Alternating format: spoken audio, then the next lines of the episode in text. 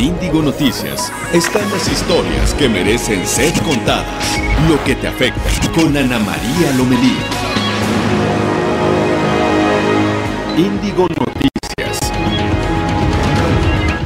Pues hoy es 15 de, de enero, finalmente, como sea, llegamos a la quincena y vale la pena que ya que llegamos la cuidemos como si fuera la única.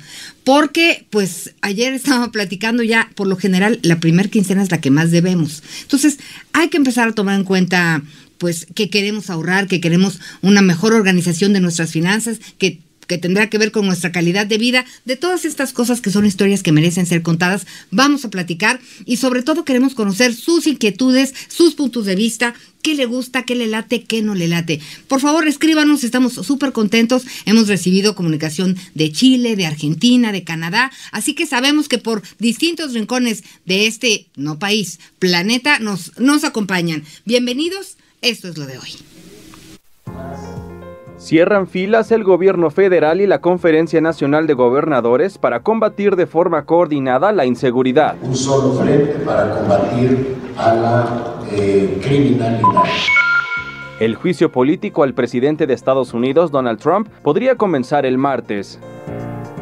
Hoy se celebra el Día del Compositor. El poeta de la canción, José María Napoleón, estará con nosotros. Amo todas mis canciones. Las amo por lo que significan, por quienes las han cantado, porque siendo yo un, cantante de una regular voz, también fueron éxitos en mi voz. Y lo más destacado del Consumer Electronic Show lo tendrá nuestro experto en tecnología, Luis G.G. Pues es que sí, hoy es 15 de enero, ya también le decíamos, es el día de los autores y los compositores. Más adelante platicaremos con Napoleón, que lo escuchaba y lo veía con esa humildad. ¿Cuántas canciones no nos llegaron al corazón? ¿Cuántas veces no nos enamoramos con sus canciones con su voz y también interpretadas por otros, por otros muchos cantantes. Eh, la verdad es que hablar de los compositores es hablar de sensibilidad, de creatividad y de pasión. Así que más adelante estaremos platicando de esto. ¿Cuál es su compositor preferido? ¿Cuál es su canción preferida? Platíquenos y tenemos el hashtag Lomelí en Índigo para que estemos conectados a la primera. Y bueno, ahora ya llegó el momento de más información. Vamos a empezar con, con, Torreón, porque hay información relevante sobre el niño, el, del caso de este jovencito que disparó en el Colegio Cervantes de Torreón, Coahuila hecho que dejó dos muertos y seis personas lesionadas. La unidad de inteligencia financiera de la Secretaría de Hacienda ya congeló las cuentas del abuelo del menor que disparó. Esto también desató una polémica, pero resulta que se detectaron eh, pues flujos irregulares de recursos y transferencias entre el padre y el abuelo, quien fue detenido por ser propietario de las armas que usó este niño en el tiroteo. También un juez ya le le dictó prisión preventiva y fue trasladado al Centro de Reinserción Social en Torreón. Y conforme más sale a la luz pública información en relación a este caso, veíamos que su papá había estado detenido en una cárcel de, de Texas, en Estados Unidos, salió libre. Todavía ciencia cierta no se sabe si ya está en territorio mexicano o no, pero resulta que este niño pues sí viene siendo producto de, de una convivencia violenta. Entonces, es ahí donde está el debate, es ahí donde tenemos que profundizar y es ahí donde está el análisis. Nosotros como padres tenemos una profunda responsabilidad. Nada va a servir, ni la mochila, ni nada va a ser suficiente si no tomamos los padres la responsabilidad con todo el amor posible para atender estos temas adentro de nuestras casas. Y sobre todo, antes de checar la mochila, checar el armario. Y después de una tragedia como esta, pues hablamos de otra cosa. Esto pasó en Monterrey, Nuevo León. Un chiquilín, ¿no? como, como muchos, difundió en sus redes sociales que realizaría un tiroteo en contra de sus compañeros y luego advirtió textual que ya lo tenían harto. Esto puso de cabeza eh, a las autoridades, desató una movilización policíaca para confirmar que finalmente se trató de una broma. Y fíjese que hoy muy temprano estaba yo leyendo sobre esta broma y bueno, pues las autoridades decían, no podemos poner de cabeza a la población por una broma como esta. Y se va a buscar la forma en que haya una responsabilidad legal ¿Qué se puede hacer para que nadie haga este tipo de bromas? Y de entrada se me ocurre que tendríamos que platicar con nuestros hijos de que de sucesos como estos, ¿no? Yo el lunes hablábamos aquí con Alicia Rábago, experta en temas de psicología familiar, y le decía, oye, ¿cómo le decimos a los chicos que otro chico como ellos agarró una pistola y mató a su maestra? Como es. Las cosas hay que decirlas como son y me parece que en este sentido es muy importante para que no se repitan y mucho menos jueguen con ellas. Hablábamos del Día del Compositor y anoche nos enteramos que murió don Chamín Correa, Benjamín Correa, a los 90 años de edad. Él fue conocido como el Requinto de Oro. Chamín Correa fue el fundador del trío musical Los Tres Caballeros junto a Roberto Cantoral y León Galvez, quienes tocaron éxitos como El reloj y La Barca. ¿A quién no le llegaron al corazón con estas canciones, con ese sonido de su guitarra que nos ponía de pie a todos? Y a todos, porque yo me acuerdo desde pequeña, era yo muy pequeña, cuando ya mis padres disfrutaban de Chamín Correa. La verdad es que no dejó de trabajar hasta que estuvo muy enfermo. Si usted tiene alguna canción que se convirtió en algo especial, pues platíquenos. Encuéntrenos también en Twitter, arroba Anita Lomelía, ahí estamos a la orden, y en Facebook, en Facebook Live a través de Reporte Índigo. Seguramente usted tiene muchas historias que merecen ser contadas. Compártalas con nosotros, por favor. Y bueno, también quisiéramos platicarle que eh, pues renunció, esto vámonos a Puebla, renunció Fernando Manzanilla Prieto. Él es, bueno, también secretario de gobierno de Puebla. Y a través de un video en redes sociales, pues dijo que regresa a la Cámara eh, de Diputados como legislador y dijo que desde su curul apoyará al Estado de Puebla. Estaremos hablando de, de cuál es la trascendencia. Resulta que él había estado trabajando en el gobierno desde hace tres sexenios, por así decirlo, desde hace tres gobernadores. Entonces, bueno, tenemos más información, pero por lo pronto, hablando de los estados, se reunieron los gobernadores del país con el Gabinete de Seguridad Pública y es Noemí Gutiérrez quien nos informa. Noemí.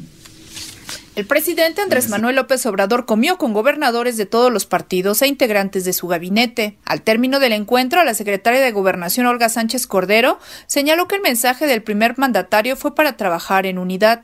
A trabajar de la mano para el, para el proyecto y para la construcción de México. Aunque en el encuentro no se abordó una agenda política, el gobernador de Guanajuato, Diego Sinué, dijo que los mandatarios panistas presentarán una propuesta para garantizar la gratuidad en los servicios de salud. Y vamos a hacer una propuesta seria.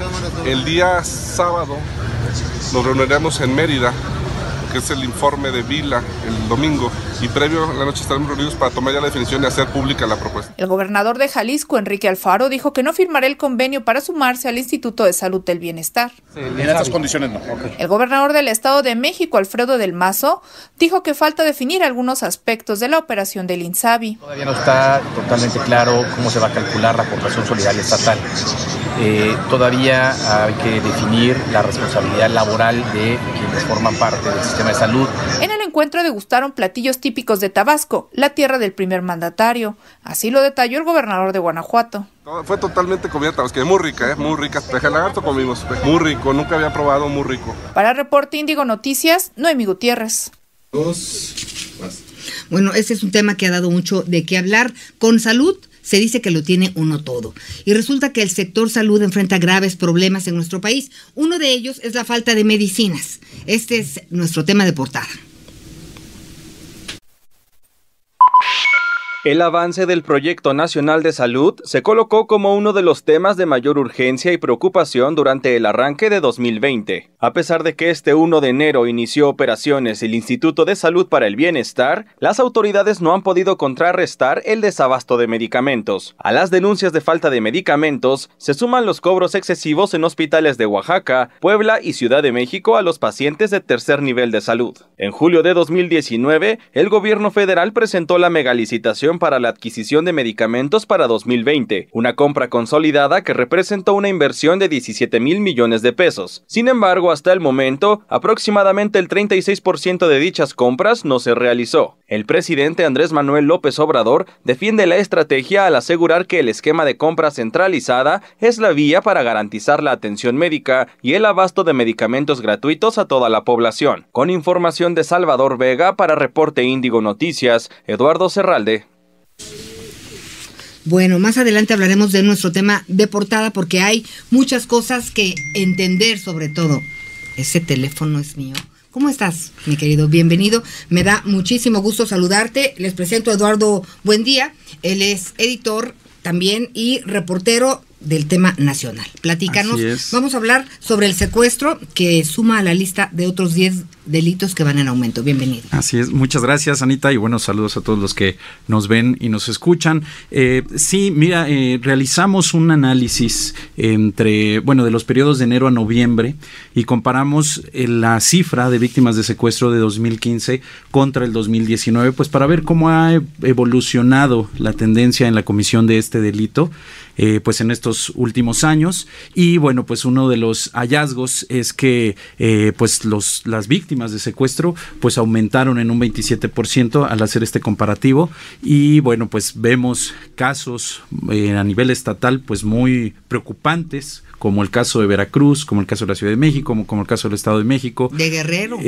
pues sí, también Guerrero es una de las entidades que, que han preocupado pues muchísimo también en, en, tema de secuestro y pues vamos, vemos que esta tendencia pues va a la alza. Este el 2019 pues fue en sí este pues uno de los años más violentos. Estamos en espera de las cifras del mes de diciembre, pero pues sí apunta a que a que va a ser el año pues con más este homicidios y en el caso de secuestro pues mm, estamos regresando a los índices eh, pues de los años 2013, 2014, pues cuando la, la llamada guerra contra el narcotráfico pues estaba en su mayor intensidad en el sexenio de Felipe Calderón.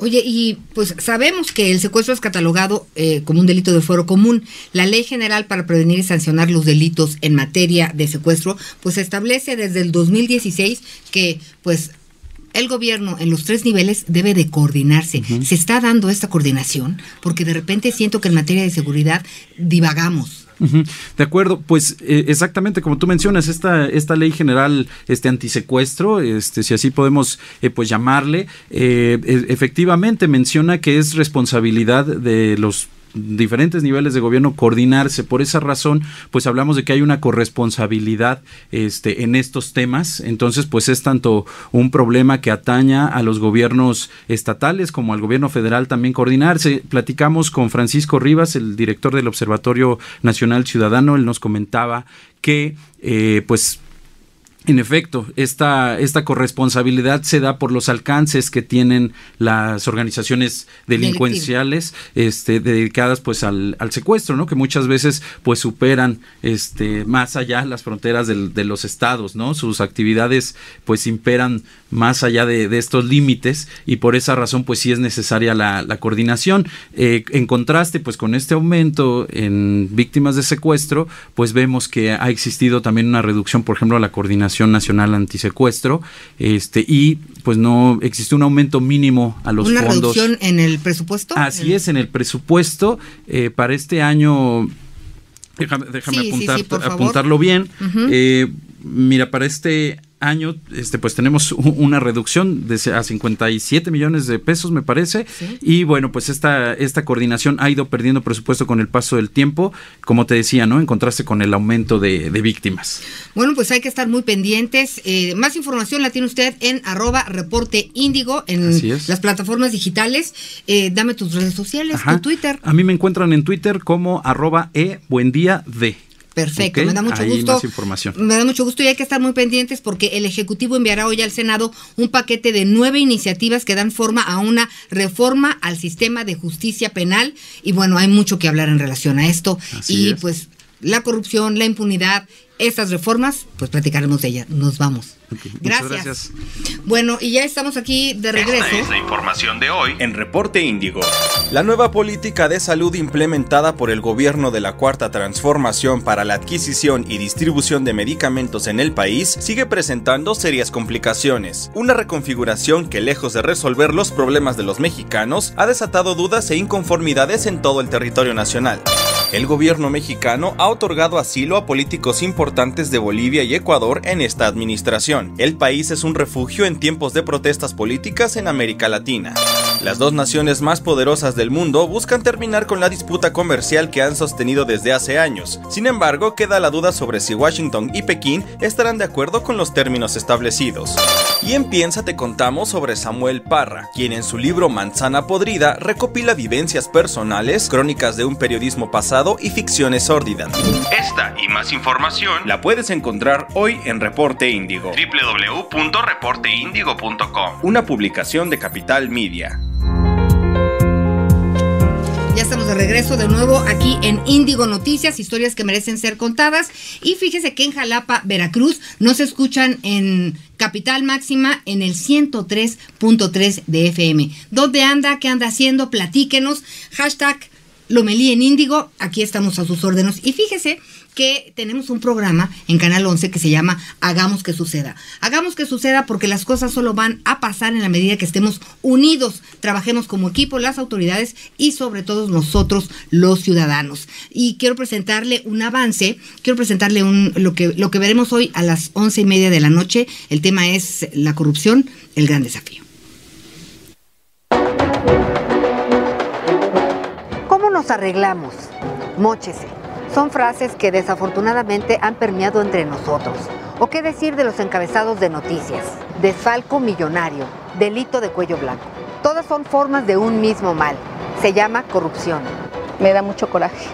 Frustración. Acompáñenos, corrupción, el gran desafío. Hagamos que suceda, miércoles 23.30 horas. Fíjese que para la realización de este programa platicamos con Ricardo Rodríguez, director del Instituto para devolverle al pueblo lo robado. ¿De qué se trata ese instituto? Por lo robado, administramos dos tipos de bienes. Los bienes que vienen, que son incautados en las aduanas, que son bienes de comercio exterior, son incautados por el SAT y son transferidos al instituto para su enajenación y venta, y lo que se denominan bienes asegurados. Los bienes asegurados vienen de diversos procesos eh, judiciales. Estos eh, bienes son asegurados por la Fiscalía, la entidad transferente es la Fiscalía General de la República. 72.500, quiero 75. Los tengo también. 77.500, tengo 75, quiero 77.500. 77.500. ¿Alguien?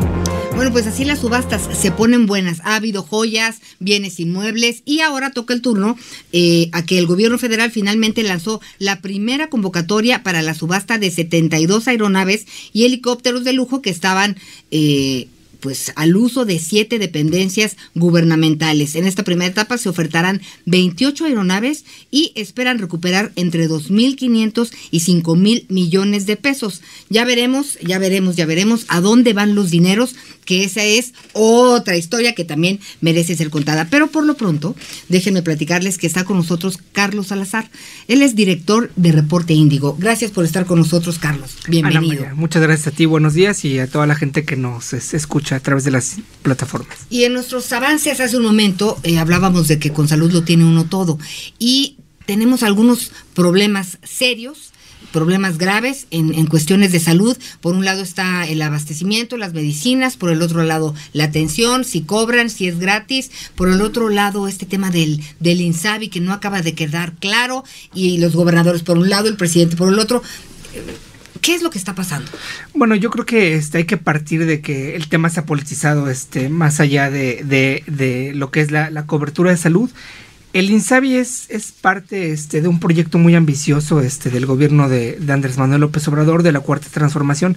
Es, es este, una parte fundamental, pero este, también está incluido, digamos, el tema de este, que, que, que detonó el año pasado, que fue la, la, licitación para la compra de medicamentos, ¿no? Que se, este, se realizó en julio de, de, 2019.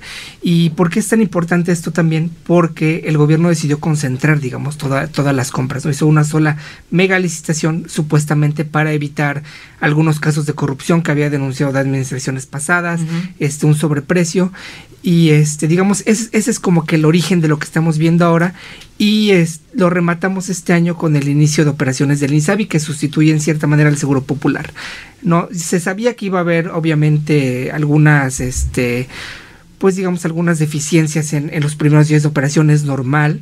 Este, se acusa cierta improvisación se sabía que iba a haber este algunos problemas para la implementación Pero si esto le, le, sumamos justamente el tema que se viene arrastrando de la megalicitación que vino tarde, no se han terminado de abastecer este, los medicamentos, pues estamos viendo un sistema de salud este, federal que está y en los estados también que se está que se está resintiendo. Esa es la verdadera este pues digamos la verdadera afectación.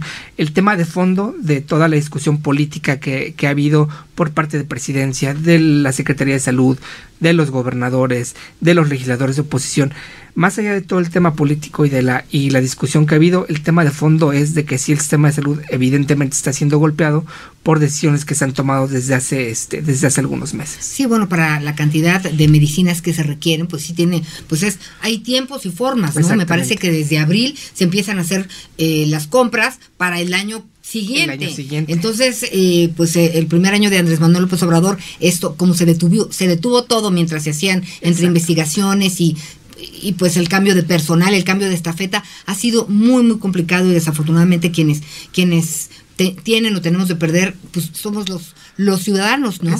Los los derechohabientes, porque además fíjate que hace poquito estuve en, eh, en, el Seguro Social, mi abuelita que le mando un saludo porque pues nos ve en Facebook, eh, estuvo delicada de salud y no se dan abasto. Dos camilleros en fin de semana para urgencias y obviamente le dices, oiga, joven, y te quieren pegar porque están muy tensos, están muy cansados. Entonces, es una problemática que ojalá con los cambios que se están haciendo eh, le den, le den al clavo, porque si no, más allá de que todo, más, más allá de pensar que todo el mundo tenga acceso a un sistema de salud, pues se va a volver una bomba de tiempo.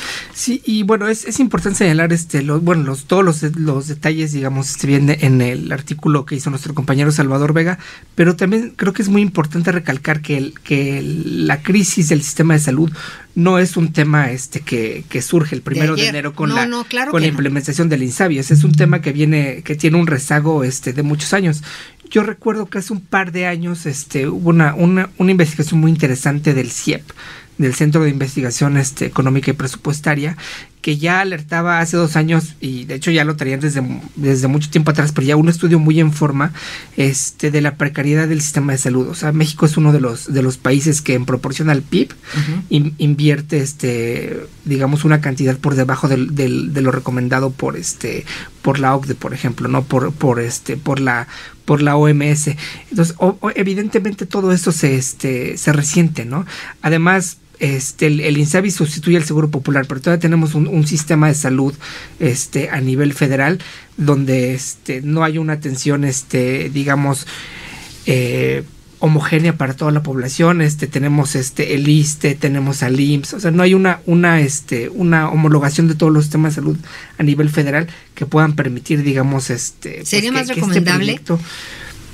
En, algún en algún momento sí, pero pero digamos que sería un tránsito, o sea, estamos sí, sí, sí, no, sería primero lo primero. Primero hay que entenderle al Insabi y lo que está pasando. Eh, si tiene inquietudes y también dudas en relación al sistema de salud, cómo le está yendo, cuáles problemas se ha enfrentado, pues escríbanos a través de nuestras redes sociales. Vale mucho la pena que lo comentemos. Estamos buscando a distintas autoridades pues, para dar respuesta a todas sus inquietudes. Muchísimas gracias, Carlos. Gracias, Carlos Salazar, director del periódico Reporte Índigo.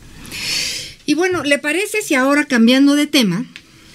Ay, cómo me traen corriendo. Tantas cosas que tenemos que platicar. Y ahora sí le voy a decir una cosa. Permítanme un segundo, compañeros, porque usted no sabe a cuántos compañeros tengo. No, ya se levantó el productor, el productor en línea. Eso quiere decir que tengo problemas. Pero desde el lunes quiero tomar agua. Y, no tomo agua. Y le voy a decir por qué. Le voy un traguito. Porque luego porque tenemos mucho trabajo, porque tenemos muchas cosas de hacer, porque decimos, no, no me va a dar tiempo de ir al baño, no tomamos agua. Y la verdad, yo dije, es un reto, vamos a tomarnos un litro en Índigo Noticias. Bueno, no, no lo he logrado ni lunes ni martes y hoy ya le di un traguito, cosa que le recomiendo. Vámonos jalando en estos, en estos hábitos positivos. Y ahora cambiamos, ahora sí de tema, vamos a información nacional. Estados.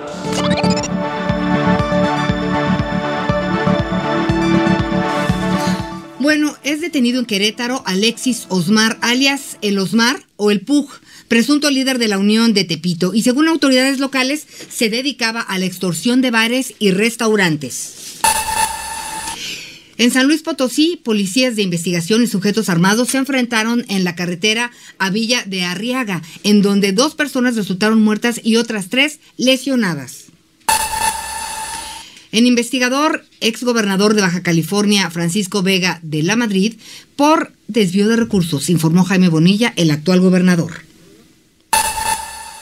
y son rescatados 117 migrantes centroamericanos, esto en las Chuapas, en Veracruz. En el lugar fueron detenidos cinco traficantes de personas, esto lo informa la Secretaría de Seguridad Pública Estatal.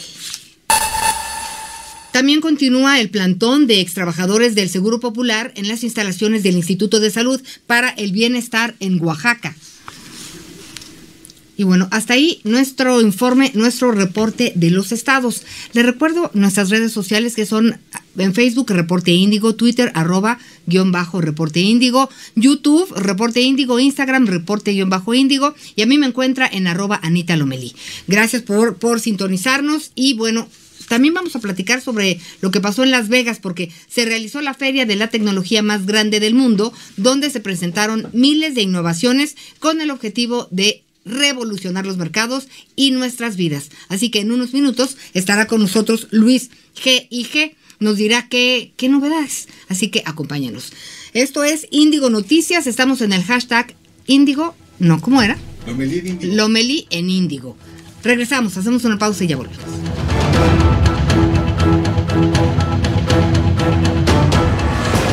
Historias que merecen ser contadas en Índigo Noticias con Ana María Lomelí.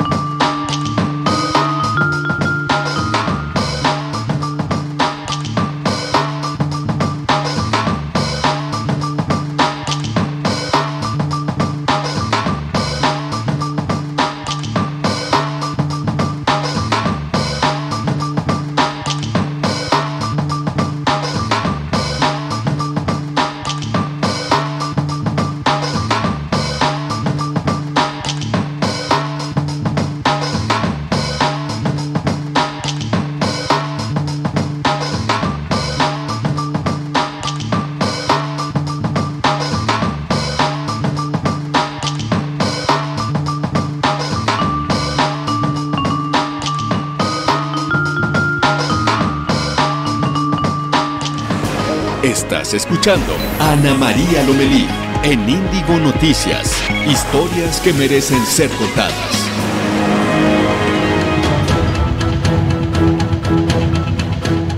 Me da mucho gusto que nos sigan acompañando. En un momentito vamos a dar, a dar paso a todos sus comentarios. Y vámonos contigo, mi amigo Gutiérrez, y la mañanera de hoy.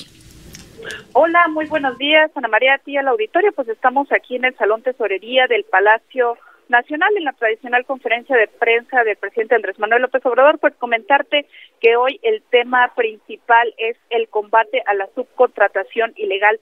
El primer mandatario dijo que diversas empresas en diciembre despidieron a 380 mil empleados ya que estaban en este esquema de subcontratación ilegal. Dijo que se comprobó que al menos 14 mil empresas despidieron a 60 mil empleados dijo que es increíble que aún persistan estas prácticas donde se despide eh, durante el mes de diciembre para no pagar diversas prestaciones como aguinaldo.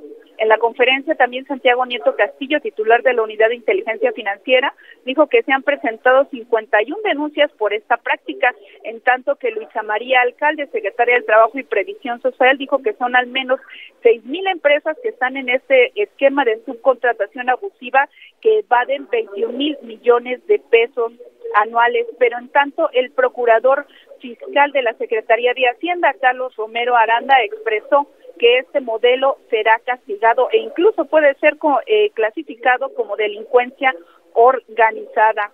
Dijo que se cuenta con el marco legal para investigar a las empresas que contraten estos servicios y podrían ser sancionados hasta con 20 años de cárcel. Hizo un llamado a las empresas para que se regularicen y Ana María, en estos momentos el periodista Jorge Ramos eh, está cuestionando al presidente sobre estos resultados que se tienen en materia de seguridad. Le dijo que tiene los peores resultados en la materia desde la Revolución Mexicana e incluso le dijo que los homicidios dolosos han superado los exenios de Felipe Calderón e Enrique Peña Nieto. El presidente López Obrador le respondió que el primero de diciembre de este año ya quedarán sentadas las bases de la cuarta transformación y ya se podrán empezar a sentir los eh, efectos de esta eh, estrategia de seguridad, ya que dijo su gobierno está combatiendo las causas, no está optando por el uso de la fuerza, pero también le recordó que estas bandas del crimen organizado pues no operan desde que él empezó su sexenio. Dijo que estas bandas ya tienen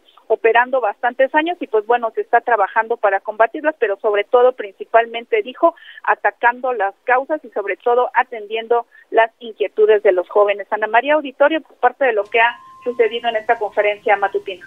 Oye, pues se ve que el ambiente no está muy terso que digamos esta mañana, pero yo creo que le van a preguntar al presidente algo en relación a que se estrenó como abuelo, ¿no? Noemí, ¿tú qué dices? Bueno, Ana María, comentarte que ayer antes de que se reuniera con la Coordinadora Nacional de Trabajadores de la Educación, nosotros pudimos eh, literalmente cuestionarlo sobre este nacimiento que estuvo de de su nieto. Le preguntamos que si estaba contento fueron algunas preguntas que se le lanzaron cuando iba a uno de los salones aquí en Palacio Nacional. El presidente únicamente volteó, cruzó los brazos sobre su pecho y continuó caminando. Su hijo a través de las redes sociales pues confirmó este nacimiento, pero hasta el momento pues no se ha tocado el tema aquí en la conferencia de prensa, Ana María. Bueno, pues estamos pendientes y cualquier cosa nos echas un grito. Nosotros estamos al pendiente, Ana María, auditorio. Gracias, gracias, Noemí. Bueno, pues ya decíamos que se estrenó como abuelo el presidente, luego de que finalmente trascendió de que su primer nieto se llama Salomón Andrés López Adams, porque, bueno, la chica, la mamá se llama Caroline Adams. Este, pues empezaron su relación hace poco más de un año, según esto, esto nos platican. En fin, total que nació en Houston porque allá radica la familia de la pareja de José Ramón, el hijo mayor de Andrés Manuel López Obrador. Y fíjese también eso me da mucho gusto comentárselos, que la Secretaría de Salud y el Instituto Mexicano del Seguro Social tienen 10 días, y estamos contando todos, para proporcionar medicamento a base de cannabis al adolescente Carlos Avilés, quien tiene un diagnóstico de epilepsia farmaco-resistente asociada con el síndrome de West. En agosto pasado obtuvo un amparo por la Suprema Corte de Justicia de la Nación para que se le diera el medicamento. Así que pues vamos a estar muy pendientes y estaremos retomando todo todos estos casos porque hacen la diferencia y le cambian la vida a estas personas. Cambiando un poquito de tema, si eres amante del dulce pelón, ay, claro que sí. Sí, sí ubica el dulce este que le quita uno la mitad, queda el pelón y ahí se lo empieza a comer este, pues es como de tamarindo picosito, ¿no? La verdad está buenísimo. Y resulta que este pelón, pelón rico, pues hay que tener cuidado con este melón, porque pues una señora y dos hombres fueron detenidos en las inmediaciones de Ciudad Universitaria en la Ciudad de México mientras vendían marihuana dentro de estos dulces y se les acabaron más rápido este, este ese tema. Policías que realizaban labores de vigilancia cerca de El Jardín del Edén en la alcaldía Coyoacán, pues notaron que los tres sujetos estaban intercambiando varias bolsas de plástico por dinero. Y en las bolsas pues estaban estos pelón riquísimos, pelones riquísimos. También sabe que este jueves se va a reunir, pues mañana se reunirán el fiscal general de los Estados Unidos, William Barr, y el secretario de Relaciones Exteriores, Marcelo Ebrard. Esto con el propósito de dar seguimiento a la visita que realizó a principios de diciembre del año pasado el funcionario estadounidense. En la reunión anterior también se tocaron temas como el tráfico de armas y drogas, además de lavado de dinero. Así que vamos a estar muy pendientes, pues porque sí tenemos un tema eh, muy delicado en relación al tráfico de armas y exactamente no nos han dicho qué se está haciendo. Cambiando de cosas, oigan, qué rápido voy. No podría leer algunos comentarios con... ¿Eh? Sí, sí, ¿no? Trago dos. Oiga, y luego con mucho respeto, pero créame que es, no es nada más tener sed, es que compartamos este hábito que nos va a traer muy buenos frutos. Poco a poco hablaremos de lo importante y lo positivo que es que tomemos agua de litro a litro y medio al día. No sé por qué. Este, sabe rica. Los refuerzos del fútbol mexicano derrochan talento y los equipos derrochan dinero. En busca de conseguir el campeonato sobre este tema, bueno, pues Reporte Índigo nos preparó esta información. Pese a que los torneos de inicio de año suelen tener menos jugadores contratados por los equipos, para el clausura 2020, si bien fueron pocos los nuevos rostros, estos llegan con un amplio cartel de talento, calidad y experiencia internacional. De los 18 equipos participantes fueron las Chivas quienes abrieron la cartera sin restricciones para invertir en elementos mexicanos de capacidad demostrada. Ariel Untuna llega a las Chivas como uno de los refuerzos estelares del club. América no se quiso quedar fuera de la fiesta, por lo que en un movimiento inesperado, la directiva azul crema hizo oficial la llegada de Leonardo Suárez. Por otro lado, Luciano Acosta, exfutbolista del DC United, llega al Atlas de Guadalajara para convertirse en uno de los futbolistas provenientes del extranjero que más prometen de cara al clausura 2020. Por su parte, Nicolás López reforzará a los Tigres del Tuca Ferretti, que siguen expandiendo su arsenal con atacantes de gran calidad. Bien dicen que la edad es tan solo un número, y es que con 36 años de edad, Jorge Mago Valdivia, quien ha disputado 247 partidos a nivel profesional, aún cuenta con algunos trucos bajo la manga, por lo que su llegada al Morelia en el Clausura 2020 genera grandes expectativas entre los aficionados michoacanos. Con información de Ricardo Resendi para Reporte Índigo Noticias, Eduardo Serrale. Muchas gracias, Eduardo. Y fíjese que le mandamos saludos a Alejandra Montes Mariana Rodríguez y también a Homart, espero decirlo así, Homart Guasu. Saludos, éxito en su programa, saludos a la producción de Índigo. Ay, Leo Chow, Leo Chow o Leo Chau, dice que 20, ni, 20 azotes al niño que hizo la broma esta de, de que de Monterrey en relación a que quería exterminar a algunos compañeros que lo tenían harto. Noemí Momis Vargas, muchos saludos. Gustavo Antonio Carrillo, gracias por, por sus comentarios. Saludos a Jessy, Sisiones, Cone. También Huicho, saludos. Gina Champa, buen día. Platíquenos desde dónde nos ven o desde dónde nos escuchan. Excelente programa, saludos, muchas gracias. Saludos, muchos saludos. Pues les gusta el programa, también ya nos están haciendo unas observaciones en donde vamos a poner nosotros mucha atención. Y Víctor Nieto, saludos, nos estás acompañando. Luis Padilla, Andrés Cabello, saludos, entre otras personas. Gracias. Y ahora vamos a información internacional. Latitud Internacionales. Estados Unidos ha rechazado una solicitud del gobierno iraquí para retirar sus tropas de ese país y amenaza con posibles sanciones. Las tropas estadounidenses están en Irak para luchar contra los militantes del Estado Islámico. El líder de los republicanos en el Senado, Mitch McConnell, dice que el juicio político contra el presidente estadounidense Donald Trump podría iniciar el próximo martes. En Francia, un ex sacerdote de 74 años se confesó culpable de provocarle dolor a los niños al ser acusado y de abuso sexual. Esta conducta sucedía de 4 a 5 veces por semana de 1971 a 1991. El gobierno de Cuba anuncia que no podrá garantizar gas a la población por la sanción de Estados Unidos a la empresa estatal Corporación Panamericana. Y bueno, ya le platicábamos al principio del programa que hoy es Día del Compositor. Estamos esperando que Napoleón nos hable. Ya regresamos, hacemos una pausa y volvemos. Historias que merecen ser contadas en Índigo Noticias con Ana María Lomelí.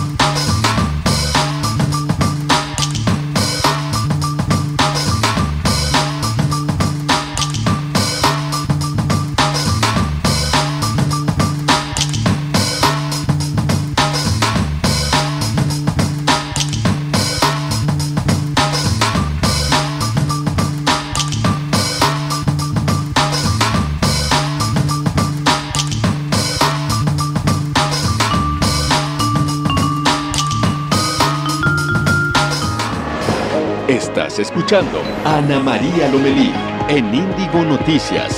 Historias que merecen ser contadas. Noticias, gracias por estar con nosotros. Y si hay una historia que merece ser contada hoy, Día del Compositor, es la de José María Napoleón, a quien nos da muchísimo gusto saludar. Muy buenos días, Napoleón. Buenos días, Ana María. Me da muchísimo gusto saludar también a todos ustedes y a toda la audiencia encantadísimo de poder hacerlo y gracias por, su atención.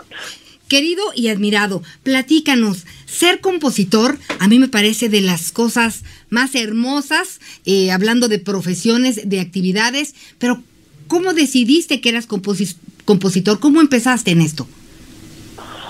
Es muy largo de contar, Ana María, lo único que sí puedo creer que, que todo, todo originó. Mi padre era un hombre muy humilde, muy humilde, pero siempre leía muchísimo. Yo siempre que lo veía, como fue, fue jubilado muy pronto por, porque tuvo un accidente en el tren que conducía, resulta que siempre estaba leyendo y leía muchos libros muy interesantes.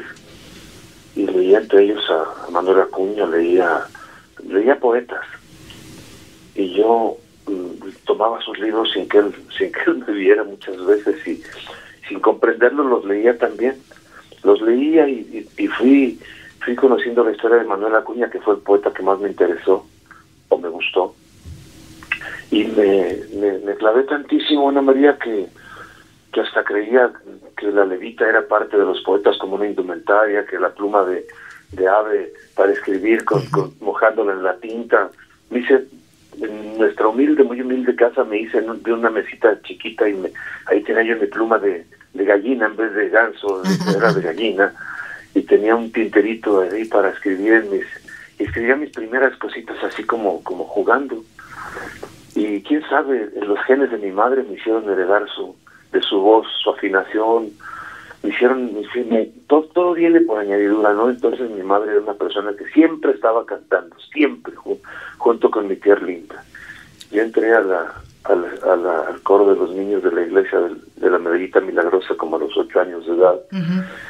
Y no solté nunca más este aquel aquella aquella vocación de escribir todo lo que pensaba, todo lo que hacía y me fui a dar a dar cuenta de, más adelante por qué sonaban la primera con las con la tercera y la segunda con la cuarta las frases. Sí. Me fui me fui y me fui adentrando tanto que empecé a juntarme con, con, con personas de mayor edad gentes que estaban muy enteradas de la literatura, me metí a la casa de la cultura desde, muy jovencito, fui aprendiendo, fui aprendiendo la técnica, la técnica de escribir, que nunca estuvo por encima de lo que son los sentimientos, porque me, decía don José Esquivel Pren, en paz descanse, un poeta yucateco, que escribió junto con Guti Cárdenas la canción de Peregrina. Me decía, e-, era papá de un, de un gran amigo mío que estaba metido en los toros y me decía que no le diera tanto, porque decía, revíseme, incluso la canción, cuando escribí la canción de Pajarillo, le dije, don José, don José, a ver, lean y léanlo, pues, él me aconsejaba y un día me dijo, ¿sabes qué? Ya, ya, deja de preguntarme, no te voy a decir ni una cosa más, sigue escribiendo así como eres, finalmente la técnica no va a suplir lo que tú tienes muy natural, hazlo así. Y me fui poco a poco aprendiendo, sigo leyendo muchas cosas y y bueno, supe que las palabras son algo de lo más hermoso en nuestro lenguaje, en nuestro país, en nuestro querido México. Las palabras, las palabras, tu pasión, eh, qué importante, mira, han pasado muchas cosas desde que empezaste tu carrera hasta este momento, hablamos de mucha tecnología, pero el sentimiento de un compositor de tu talla, la verdad es que rebasa todos los adelantos tecnológicos de los que podamos hablar. Y fue difícil para ti en algún momento registrar tus canciones. Escuchaba yo que decías, hay canciones que, que fueron famosas también en mi voz. ¿Quiere decir que te costó trabajo también cantar tus propias canciones? Pues como cuando, uno presenta una obra que es inédita, que es nueva, evidentemente, bueno, pues habrá, habrá que jugársela toda por, por hacerla popular, por, por lograrlo. Pero no desde el principio fue es una historia muy larga. Estoy escribiendo un libro en estos momentos, por donde quiera que voy, en cada viaje aprovecho en los aviones, en los hoteles, voy escribiendo todo lo que ha sido la vida desde tu servidora, así Ana María, y, y y entonces yo lo que hago es siempre saber que desde que me conoció la primera persona eh, que me dijo, alguien le dijo a una persona que yo escribía en Aguascalientes y ese señor se me acercó y me dijo, oye, ¿y si puedes cantarme alguna canción?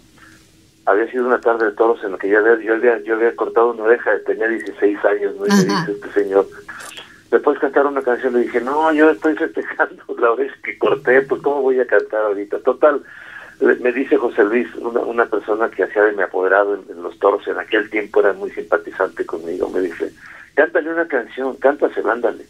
Ok, se la canté, y me dice este señor, al rato de la fiestecita que se organizó, me dijo, toma, esta es mi tarjeta, yo trabajo para Discos Musart y soy jefe de ventas foráneo. ¿Tú, quieres ser ¿Tú quieres ser cantante? Me dijo, le dije, no, no señor, yo quiero ser torero. Me dijo, bueno, si algún día quieres ser cantante, búscame. Lo que hubo, lo que hubo de por medio en ese tiempo que transcurrió, tiempos muy difíciles, muy duros, yo fui a México y lo busqué, pero no iba yo a eso, yo iba a buscar en la Plaza México otra cosa, ¿no? Pero en fin, no tuve suerte y aproveché la oportunidad de estar en México para ir a buscarlo. Y me llevó con Memo Acosta, director artístico de en aquel tiempo de Discos Musart. Y en ese momento, así, es una historia larga, me, trajeron un contrato para que yo lo firmara. En ese mismo momento, tú ibas por un rabo y te encontraste un contrato, tú ibas a cortar un rabo. sí, no lo firmé, no lo firmé Ana María. No. Cuando, fueron, cuando fueron por el contrato, yo salí corriendo de ahí, me fui sin que nadie me viera, me fui y dije no, pues yo, yo yo era menor de edad, entonces digo, ¿cómo voy a firmar? Mi padre me había enseñado que que esas cosas son muy muy serias, ¿no? me fui y seguí intentando en los toros un año más. Y no hubo suerte, regresé a México y fui otra vez a la compañía de discos. Y, cuando llegó el señor Memo, Acosta, yo estaba sentado en la antesala y, le dijo a su hermana, Laurita, que era su secretaria, ¿qué hace este, este no sé qué, qué hace este de Aguascalientes aquí, ¿no? Así con un chiclito porque uh la grosería que dijo, ¿no? Y yo ya me iba dije, está molesto el señor, tiene razón, me, iba saliendo. Claro. Y de repente sale un policía detrás de mí. Sí. Y, me hablaba, eh, ven, yo dije, pues, ¿qué hice? Sí. Y, empecé a correr con mi guitarra por toda la avenida Cuitlao. Ay, qué bárbaro. me decía, venga, venga, le hablo al señor Acosta, me gritaba. Sí. Oye, Napoleón, y, ya. y ya firmaste. Eh, Ojalá que vengas a platicar con nosotros de este libro y de muchas cosas más. Vamos a estar muy pendientes, te queremos, te admiramos. Y ya para despedirnos, eh, pues nada, te llevarás cuando te marches, cuando se acerque el día de tu final, una frase con la que pues te despides de Chamín Correa. Dios mi vida, acabo de saberlo y me da mucho, mucha tristeza. Yo lo conocí y, Dios mío, pues en paz descanse. Todos nos tenemos que ir algún día en la vida, ¿no? De acuerdo. Hoy es, hoy es el día del compositor y me da muchísimo gusto felicitar a todos mis compañeros, pedir a Dios por, por, por Chamín y, agradecerte, Ana María, esta, esta oportunidad de decir a todos felicidades, queridos amigos. México es un país musical por excelencia. Sí. Así que mil, mil felicidades a todos mis compañeros. Yo no puedo estar, estoy grabando en un estudio unas cosas. Esperamos, no, no, asistí. Esperamos, te esperamos con mucho gusto. Esta es tu casa. Muchas gracias, Napoleón. Felicidades siempre. Ana María, gracias por esta oportunidad. Muchas felicidades a ustedes también. Hasta siempre. Un abrazo. Oigan. Bye. Bye. Voy a respirar. Porque ya por fin ya llegó nuestro querido colaborador Luis Geige, él es experto en tecnología y desde las seis tuiteó pero estaba atorado en el tráfico. Mi querido Luis, se me hace que cómprate un gadget, un helicóptero, algo, tú te la sabes de todas. Fíjate que ya está muy pronto que lleguen ya taxis voladores, Ubers voladores. Sí. De hecho, así tal cual. Pero accesibles porque esa es la otra. No, bueno, yo creo que van a empezar muy fifís. Empezarán muy fifís todavía. Todavía muy fifís. Bueno, pues estamos en medio transición en Fifilandia y Chairolandia. Exacto, Entonces, pues, exacto. Habrá para todos. Oye, platícame, estuve esto en Las Vegas en esta feria internacional, la más importante de tecnología. Pues mira, básicamente es como la Feria de las Maravillas. Eh, es un evento el, que, el cual vengo cubriendo. Ya perdí la cuenta, son 16 o 17 años consecutivos. Y donde este año no hubo así como que tú pudieras decir, oye, fueron teles 3D o curvas o, no. Nada. creo que todos se pusieron y se montaron en el tema de vamos a hacer o mostrar la innovación que tenemos y nuestra vista al futuro. Eh, básicamente hablaron de tecnologías como podría ser 5G, que estamos o sea, hablando. No me digas que fue más rollo. Sí, fue mucha, mucha teoría. O sea, mucho, mucho pensar en futuro. de buenas intenciones me están cansando, ¿eh? No, pero fíjate que, creo que eh, aquí sí muy diferente porque sí todavía faltan algunos ajustes, sobre todo para que bajen precios. Mira, en el tema de 5G, sobre todo para la gente que nos está viendo, que nos está escuchando, ¿cuál es, qué es el beneficio? ¿Cómo funciona? En un 3G, tú podrías tardarte tres días en bajar la última película de máxima calidad, no sé, de la Guerra de las Galaxias. Sí. En 4G podrías tardarte cuatro horas si la red está funcionando bien. En 5G, en lo que yo digo la palabra sí, ya se bajó. No te creo. Ya se bajó. Ya, eso está, es muy bonito. O sea, entonces eso va a tener muchos beneficios, sobre todo para la agricultura, lo están mencionando. Parte de las tendencias que hablan de manera, eh, digamos que futuristas, es que con 5G, por ejemplo, el tema de poder tener sensores de agua, de temperatura, de riego, etcétera, podría permitir a agricultores optimizar mucho todo ese tipo de sistemas porque todos los cálculos se llevan en tiempo real. ¿Sabes qué luego me pasa con todo esto? Que es, que es fantástico pero que los agricultores, quienes viven en el campo, tengan acceso a esta tecnología, es donde de repente hay una brecha eh, enorme. Oye, y dime una cosa, ¿y mexicanos por allá? Fíjate que normalmente siempre hay una empresa mexicana, una empresa clásica que siempre estaba ahí, era la compañía Margules, que fabrica equipos de audio. Esta vez no estuvieron, pero pude platicar con una empresa que se llama Lloyds. Ellos eh, hacen muchos artículos de automatización, básicamente cámaras Wi-Fi, algún tipo de sistema para, eh, digamos que alguna portero electrónico, etcétera. Pero la historia de la compañía es bien, bien chistosa porque el fundador la hizo porque él se peleaba mucho con su vecino, porque eh, él decía, oye, es que la luz del pasillo es de, es de los dos y tú siempre prendes la que está en mi lado, no la que está en tu lado. Entonces, él lo que hizo fue que compró hace muchísimos años un sensor de movimiento para poder automatizar cómo se encendía esa luz y que estuviera un tiempo. Y de ahí surgió la idea de crear su propia empresa, que en este caso se llama Lloyds. Y bueno, es una de las empresas que se presentó y estuvieron ahí también mostrando algunas de sus eh, innovaciones y sobre todo eh, muy adaptadas al mercado mexicano, al mercado latinoamericano. Oye, por eso no nos trajiste nada, porque no había nada. No, es que digamos que estuve trabajando en la Fayuca y todo eso y, digamos que no, alcanzó a llegar. Era detallito, no así una cosa. Exacto, exacto, Mira, lo que sí, sí es, está muy padre y lo que sí está interesante es que hay mucho producto también ya pensado para adultos mayores, para mujeres, para niños, que eso también está padre porque al final son distintos nichos donde no únicamente todo es teles o teléfonos, sino de pronto ciertas cosas que nos puedan ayudar en ese tipo de casos y públicos específicos. Pues nosotros queremos que a través de tu expertise este, y, de tu encanto, porque la verdad quiero decirles que la primera vez que lo vi dije, ay, sí le entiendo que ya es ganancia, eso es importante en tecnología, hay que aterrizar los temas y eso de, de, de los abuelitos, pues es importantísimo porque así pueden estar muy pendientes de las fotos, de películas, que, les da, que les cambia la vida. Entonces vamos, vamos aterrizando estos temas para que sean accesibles para todos. Completamente, sobre todo porque al final la tecnología es un estilo de vida y está en todos lados, está en música, en, en obviamente en deportes, eh, con adultos, con niños, etcétera. Es un estilo de vida y está con todos. Oye, ¿y cuál es tu, tu desafío para este año en tecnología? ¿Qué quieres? Porque tenemos un problema, no sé si a los amigos que nos acompañan le pasa, pero tiene uno un buen teléfono que funciona. Claro. Sale el 11 24 32 con 4 y lo quieres. Claro. Entonces yo me la paso diciendo, no lo necesito, no lo necesito. Híjole, pero sí lo quiero, sí me lo merezco. No lo necesito. Sí, merezco, merezco, merezco. exacto, A, ver, a, ver, si me va como aquella. Claro, no, claro. pero pero ¿Qué, tendríamos que tener para estar como completos sin Mira, Noticia interesante, ahorita que viene, viene ya el, último teléfono de Huawei, el que prohibieron por todos lados porque no iba a tener Google, está por entrar al mercado mexicano y ese va a ser un teléfono que es, o sea, tiene una tecnología impresionante, sobre todo para video, para fotografía. La, verdad es que es un gran teléfono y por el morbo de todo lo que ocurrió, creo que va a llamar mucho la atención. Este año vamos a esperar, obviamente, nuevos teléfonos. La manzana sigue siendo una compañía que cada vez se ubica menos en tecnología y más como una marca de lujo. Ellos se quieren ver como una marca de alta relojería, similar a, en, ese, en ese nivel.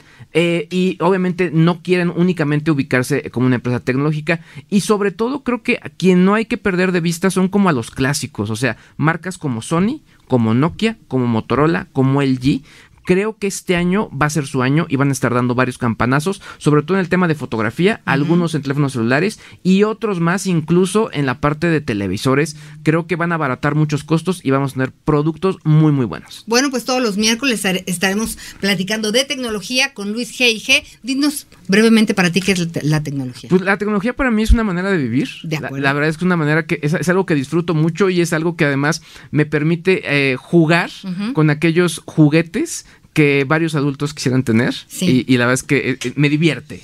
Bueno, pues muchas gracias Luis G.G. Qué bueno que sí llegaste. Llegamos, llegamos. Vemos, nos vemos la próxima semana con tus novedades. Claro que sí, así será. Gracias. Y bueno, gracias por habernos acompañado en Índigo Noticias, historias que merecen ser contadas. Mañana tenemos una cita en punto de las 8 de la mañana aquí en Facebook Live, en Reporte Índigo y también en radio a través de su estación favorita de Capital Media. Que tenga un espléndido miércoles. Cuide su quincena. Gracias.